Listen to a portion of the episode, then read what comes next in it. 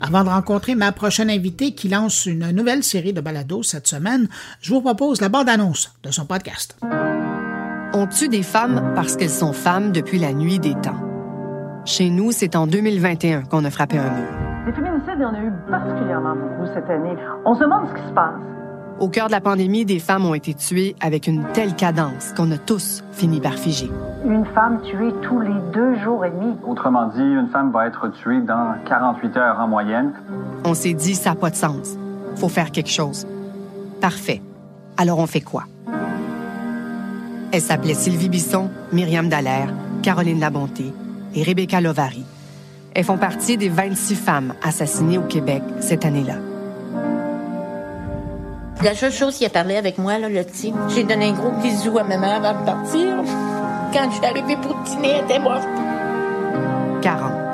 C'est le nombre d'orphelins laissés derrière qui un jour vont poser des questions et à qui on devra fournir des réponses. On a pu lui dire qu'on allait être là pour s'occuper de Léon.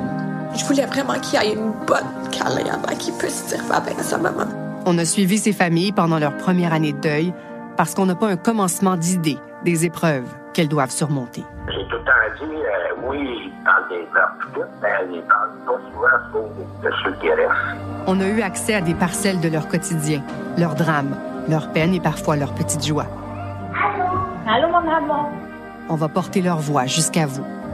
Pour pas qu'on oublie, pour comprendre, mais surtout pour que ça cesse. Je m'appelle Monique Néron et je vous présente le balado Maman, arrête de mourir. Avec cette série de podcasts, une des meilleures que j'ai entendues depuis longtemps, la journaliste Monique Néron s'intéresse à ceux qui restent après la mort de quatre femmes, toutes tué en mars 2021. Et quand je dis une série coup de poing, c'est parce que on est confronté à l'effroyable réalité des gens qui sont frappés par ce meurtre qui touche leur mère, leur sœur, leur enfant.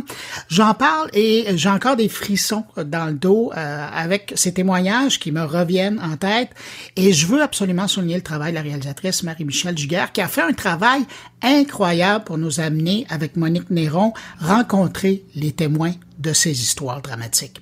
Pour nous parler de cette nouvelle série de balado de Radio-Canada, je rejoins à l'instant la journaliste Monique Néron. Bonjour Monique. Bonjour Bruno. Monique, pourquoi cette série maintenant?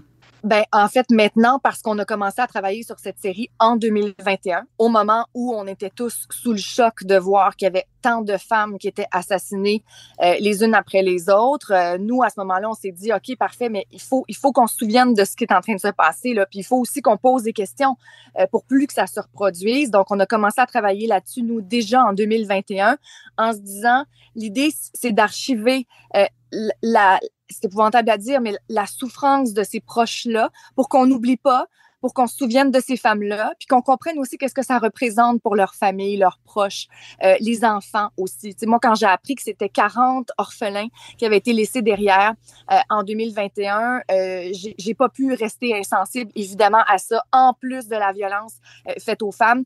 Puis en fouillant un peu, on s'est rendu compte qu'il y en avait des pistes de solutions, puis qu'il y en avait des façons d'améliorer les façons de faire. Donc, ça a été vraiment euh, ça, la, démarche. Donc, on arrive maintenant parce que on les a suivis pendant une période d'une année. En fait, c'était ça l'objectif. Ça ressemble à quoi un deuil traumatique sur une période d'une année? Qu'est-ce qu'on vit après dans les, les, semaines, les mois qui suivent, quand les caméras sont parties? Euh, parce qu'on est déjà rendu à une autre manchette, parce que ça va vite, parce qu'on on, on prend pas le temps d'entendre ces gens-là.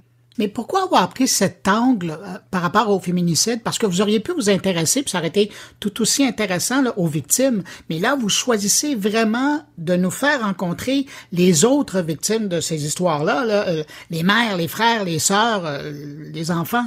Ben, j'avais l'impression qu'on parlait jamais d'eux qu'on on s'attardait jamais à, l'après pour eux.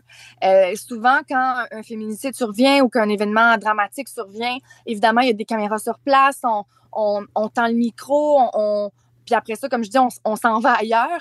Mais c'est vrai que le, focus est souvent sur la victime ou ensuite sur la procédure judiciaire. Malencontreusement sur l'accusé d'une certaine façon.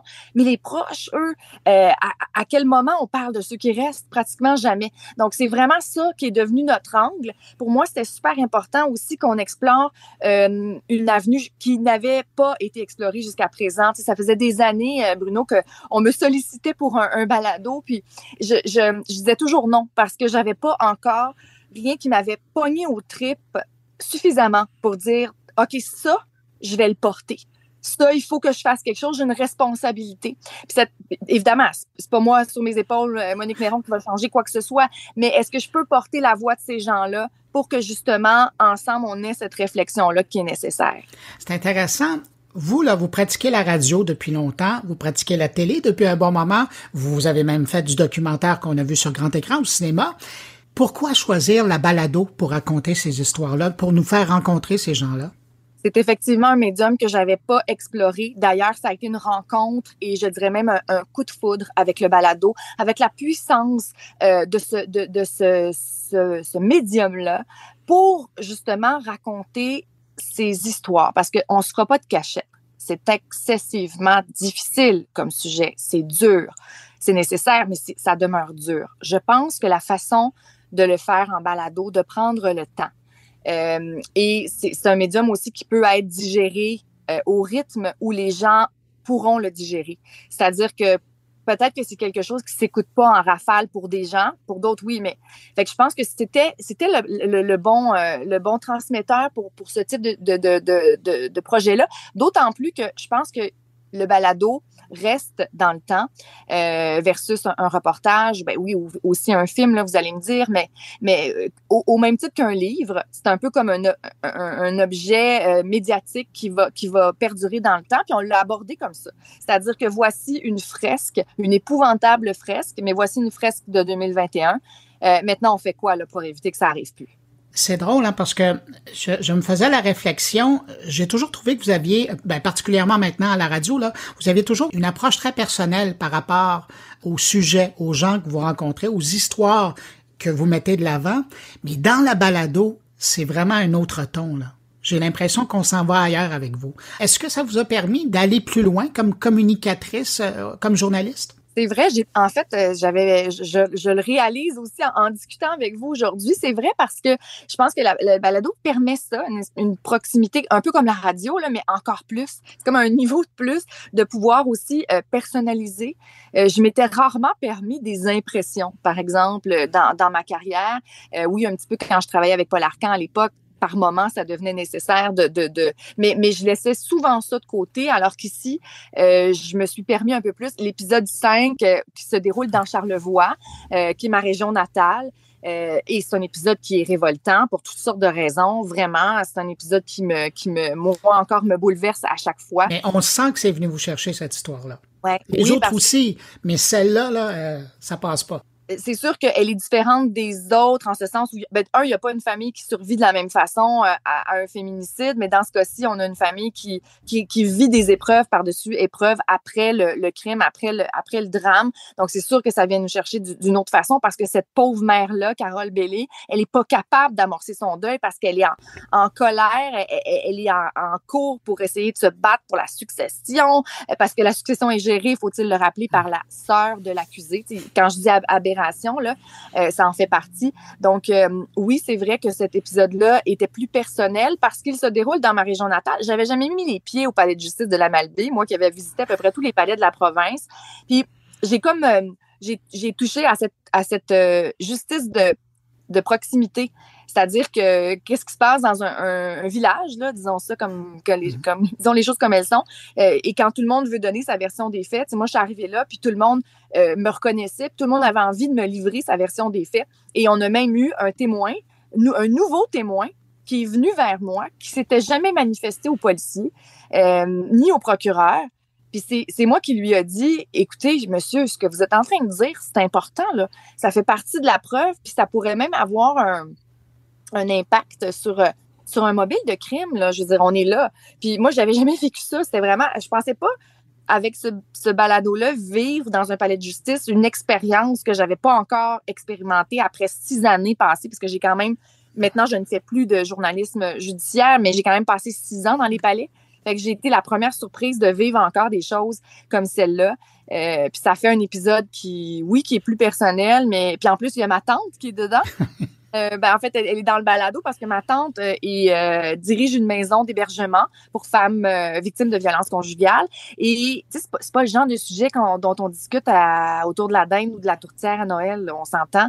Fait que, mais on, travaillait toutes les deux dans, dans ce, ce milieu-là, ayant couvert beaucoup, beaucoup de causes dans le passé de, de violences conjugales et tout. Donc, on n'avait jamais eu cette discussion-là. Fait que ça m'a permis aussi d'aller lui rendre visite dans, dans la, à la maison La Montée à la Malbaie. Puis euh, c'est, ça devient l'exemple type de toutes les maisons d'hébergement, tout ce que, ce que les maisons ont, constaté depuis 2021. Là. Ça vient d'où chez vous euh, l'intérêt d'aller vers le monde pour raconter leur histoire, puis des histoires qui sont pas faciles souvent? Euh, je pense que j'ai découvert à travers euh, les années un désir de tendre le micro à des gens qui n'avaient pas de voix, qui souvent qui étaient laissés pour compte ou qui étaient. Puis tu sais, je pense, suis pas, je suis pas en train de dire que je défends la veuve et l'orphelin, c'est pas ça, mais c'est juste que je j'ai comme une empathie naturelle pour euh, pour ces gens-là et je pense que j'ai une capacité d'écoute qui, mm. qui, me caractérise beaucoup et qui s'est définie avec le temps. J'ai réalisé aussi que les gens venaient vers moi parce qu'ils avaient confiance et que et ce qu'on m'a souvent dit, puis là, je, je, j'essaie de dire ce qu'on m'a dit parce que c'est un peu euh, étrange de parler de soi de cette façon-là, mais on m'a, on m'a souvent dit que j'inspirais cette confiance-là. Euh, puis ça, pour moi, c'est hyper précieux parce que, mine de rien, c'est, c'est, c'est ce qui fait que des gens acceptent de, de s'asseoir avec moi c'est ce qui fait aussi que j'ai réalisé l'importance de, de, prendre le temps parfois avec des gens qui qui vivent des choses difficiles. Puis on m'a souvent posé la question, dans, dans la dernière décennie, euh, t'es pas tanné de, de couvrir des, des, sujets durs? Puis oui, c'est vrai qu'à chaque fois, je me demande, est-ce que je me replonge dans un, une aventure euh, plus sombre? Et à chaque fois, à chaque fois, je réfléchis, puis j'hésite, mais je me dis, il faut que quelqu'un le fasse. Il faut que quelqu'un le fasse. Puis on peut, il y, a, une fibre de, de, de, de, justicière, je pense, cachée en moi qui se dit on peut pas, je peux pas savoir des choses comme ça, avoir le, le, le potentiel de raconter ces histoires-là et ne pas le faire. Cela dit, est-ce que je vais continuer encore pendant des années de me plonger dans des sujets comme ceux-là? Je suis vraiment en réflexion en ce moment parce que c'est sûr que ça pèse euh, parfois lourd sur le moral, inévitablement. Je pense que j'ai fait des projets qui ont, qui ont marqué. Euh, est-ce que c'est, ce sera un tour, le, le tour à d'autres, peut-être éventuellement, de, de prendre le flambeau? mais je suis excessivement fière de, de ce projet de, de, balado parce que justement, il va rester.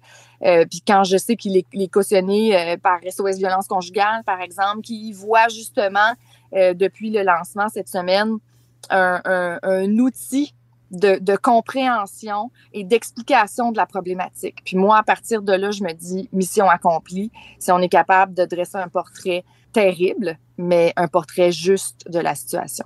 Euh, j'écoutais votre narration, euh, j'écoutais les bribes de réactions que vous avez laissées ou que la réalisatrice a laissées dans les entrevues que vous offrez. La première chose qui me venait en tête, c'est que je me disais, ça n'a pas dû être facile d'aller à la rencontre de ces gens-là.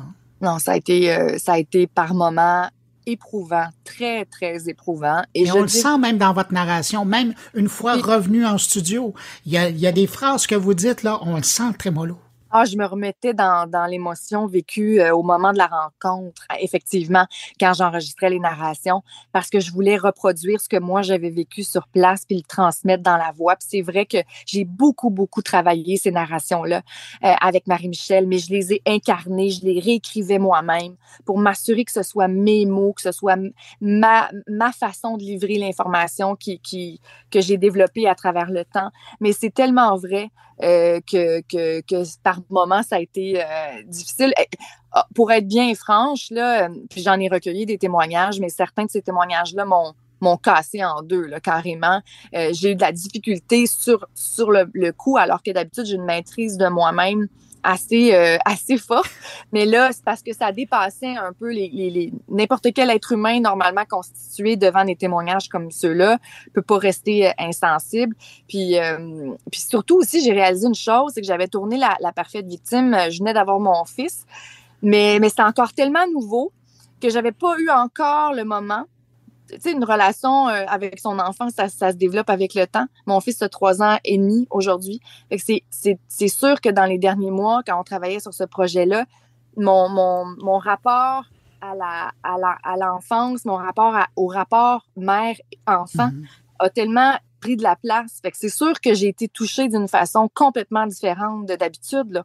Parce que moi, quand j'entends un, fils euh, qui doit dire qui doit dire au revoir à sa mère, adieu, pas au revoir, adieu à sa mère, c'est sûr que là, ça vient plus me chercher de la même façon. Je me, je m'étais beaucoup questionnée avant d'avoir un enfant si ça allait changer ma, ma capacité, ma façon de travailler. Ma, ma, puis oui, forcé de constater qu'évidemment, ça ne me touche pas de la même façon. Puis je peux vous dire que je l'ai pris souvent dans mes bras, mon fils, euh, surtout dans les derniers jours. Hein, c'est fou, on dirait que là, c'est beaucoup, beaucoup d'émotions encore. Les familles nous disent qu'ils sont satisfaites de ce qu'ils ont entendu. Puis ça, c'est mmh, la plus belle récompense qu'on pouvait imaginer parce que quand ces gens-là nous font confiance, la première chose qu'on souhaite, c'est de rendre justice à cette confiance-là. Puis pour moi, ça, c'était primordial qu'on traite avec respect ces témoignages-là importants. Puis là, quand on nous dit que oui, c'est dur à entendre, mais que ça a été fait euh, avec délicatesse, c'est là, je suis, euh, je suis vraiment ravie de ça. Vous venez de répondre à ma prochaine question parce que c'était ça. J'étais curieux de savoir qu'est-ce que les familles vous avaient dit. Puis, Monique? De, de, dans, la, dans, la, famille Harry, euh, justement, j'étais avec elle il y, a, il y, a, quelques minutes à peine encore, puis elle me disait qu'elle avait tout écouté, puis c'est sûr qu'elle devait faire des pauses, mais c'est aussi dans leur deuil à eux une façon de d'être dans l'action.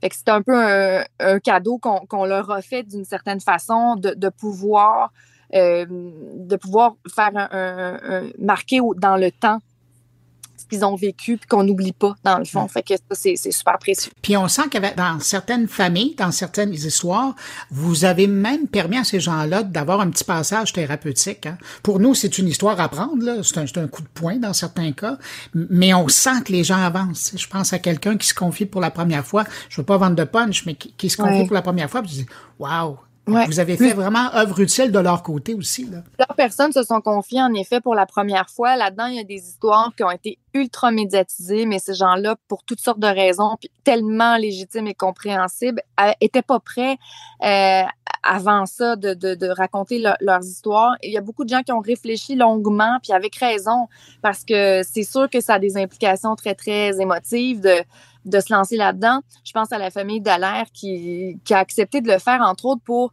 pour aider d'autres familles avec les enfants dans, dans, un contexte de deuil traumatique. Le petit Léon, il y avait, avait un an à, peine quand, quand c'est arrivé. Et puis, euh, comment on accompagne cet enfant-là, à quel moment on répond à ses questions, euh, de quelle façon. Euh.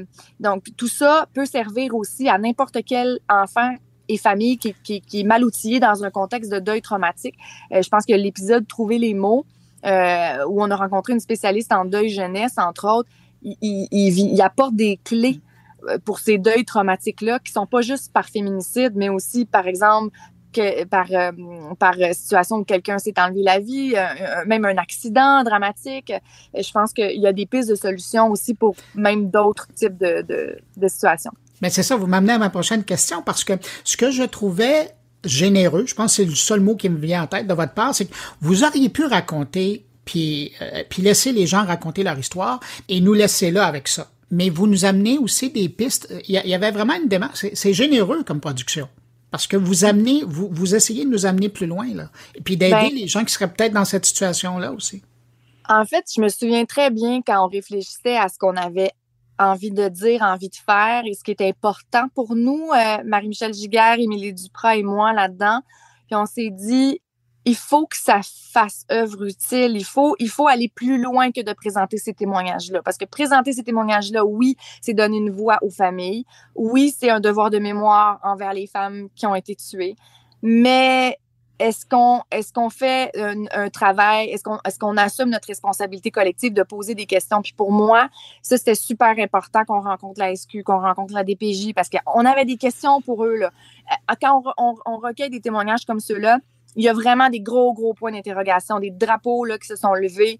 Puis, puis donc, ça venait aussi avec une recherche, d'une certaine façon, de, de meilleures façons de faire à partir du moment où on, s'indigne, on se dit ça n'a pas d'allure, il faut faire quelque chose, ben, OK, parfait, sont où les outils, qu'est-ce qu'on peut faire? Donc, ça venait avec ça, puis ça, pour moi, c'était primordial, primordial qu'on aille dans cette direction-là aussi, euh, puis que ça fasse partie de la discussion. Parce que sinon, c'est là où souvent on va sombrer dans un sensationnalisme ou qu'on va se poser la question, mais pourquoi avoir présenté ces témoignages-là? Puis, tu sais, ces gens-là souffrent, souffrent encore énormément. Mais là, leur souffrance, elle, est mise à, à, contribution pour une bonne cause, c'est-à-dire sauver des vies éventuellement. Qu'est-ce que vous espérez par euh, cette série? Déjà, depuis quelques jours, euh, je suis, euh, c'est au-delà de mes espérances parce que euh, les, les, commentaires, la rétroaction qui entre, elle est, euh, j'aurais, j'aurais pas pensé. Sincèrement, peut-être que je vivais dans, dans un, un, monde parallèle parce qu'on avait tellement le nez collé dessus. Je me suis dit, c'est, puis je me suis dit, c'est niché, c'est un, c'est un sujet qui est dur, ça rejoindra peut-être pas nécessairement le grand public, mais, mais c'est pas grave parce qu'il faut, faut, faut faire ça, puis ça servira. Mais là, je me rends compte que non seulement le public se l'approprie, que non seulement on partage l'information parce qu'on se dit voici voici un état de situation qu'on n'accepte pas puis il faut faire quelque chose, il faut en faire plus parce qu'il y a déjà des quand même des initiatives qui sont mises en place là, depuis 2021 euh, entre autres dans les corps policiers et tout mais puis il y a des enveloppes budgétaires du gouvernement qui ont été octroyées euh, même si c'est pas encore suffisant disons-le. Mais mais je pense que tout ça peut continuer de servir. Euh, puis je pense entre autres mon, mon plus grand souhait c'est qu'on s'attaque aux antécédents judiciaires, dans la mesure où, en faisant le, balado, on s'est rendu compte qu'il existe une disposition législative qui permettrait d'aviser une, conjointe, une femme, que, la personne avec qui elle, partage sa vie ou que son ex ou, les, ben, que cette personne-là a des antécédents en matière de violence conjugale. Ça, on sait que ça, peut, sauver des vies, ça peut en tout cas allumer des lumières, changer complètement la donne. Euh, puis on l'expose très, bien dans le balado, je pense.